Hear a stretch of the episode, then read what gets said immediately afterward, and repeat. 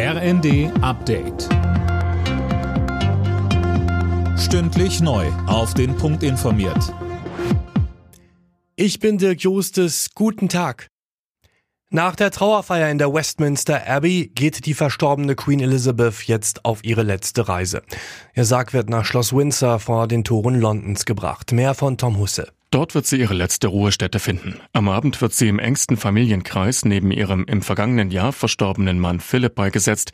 Davor steht noch einmal ein Gottesdienst mit etwa 800 Gästen an. Für die britischen Sicherheitskräfte geht dann einer der größten Einsätze aller Zeiten langsam zu Ende.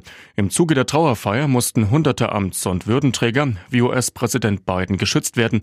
Dazu hatten in London auch noch Hunderttausende Menschen am Sarg der Queen persönlich Abschied genommen.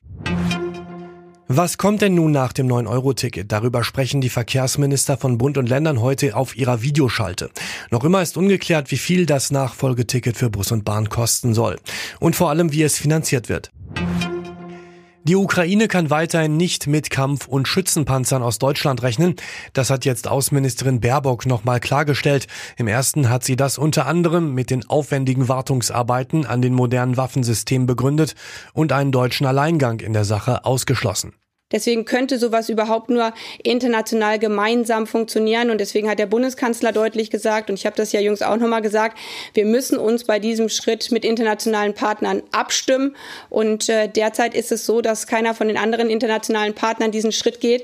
Und wir können diesen Schritt auch nicht alleine gehen. US-Präsident Biden ist sich nicht sicher, ob er in zwei Jahren nochmal zur Wahl antritt.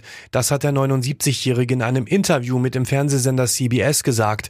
Zuletzt hatte das Weiße Haus mehrfach erklärt, dass sich Biden 2024 wieder zur Wahl stellen wird. Alle Nachrichten auf rnd.de